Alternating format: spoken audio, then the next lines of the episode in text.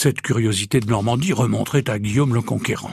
Mieux, on dit même que ce serait Guillaume en personne qui aurait eu l'idée de faire cuisiner les tripes en les accompagnant de jus de pomme de Neustrie. Bon, c'est entendu, Guillaume était un gros gourmand, mais il est tout de même vraisemblable que cette préparation qui régale aujourd'hui la planète entière, hein, soit postérieure au duc de Normandie et roi d'Angleterre, puisqu'on l'attribue à un petit moine du XIVe siècle, un moine qui était cuisinier à l'abbaye aux hommes de Caen, un moine qui s'appelait Sidoine Benoît. C'est lui, oui, c'est lui qui aurait concocté les condiments et, et l'assaisonnement qui donnèrent toute sa saveur au plat.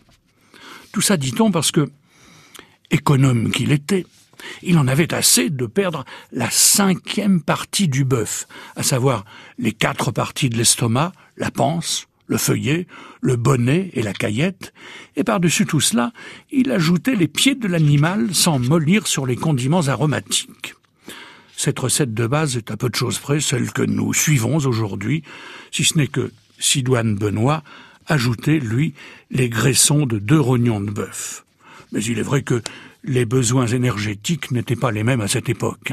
Ah, j'ouvre quand même une parenthèse pour vous dire que le moine Benoît est peut-être un personnage de légende et que la recette ne serait pas moyenâgeuse, puisqu'on raconte parfois qu'elle serait apparue à la fin du XIXe siècle avec une cuisinière de camp, Madame Bénard. Mais bon, ce qui est sûr, c'est qu'en 1951, un cuisinier averti toujours sur la place de Caen, hein, le nommé Jean Lehir a eu l'idée de créer la confrérie de la tripière d'or et d'organiser des concours ouverts à tous les professionnels des métiers de bouche.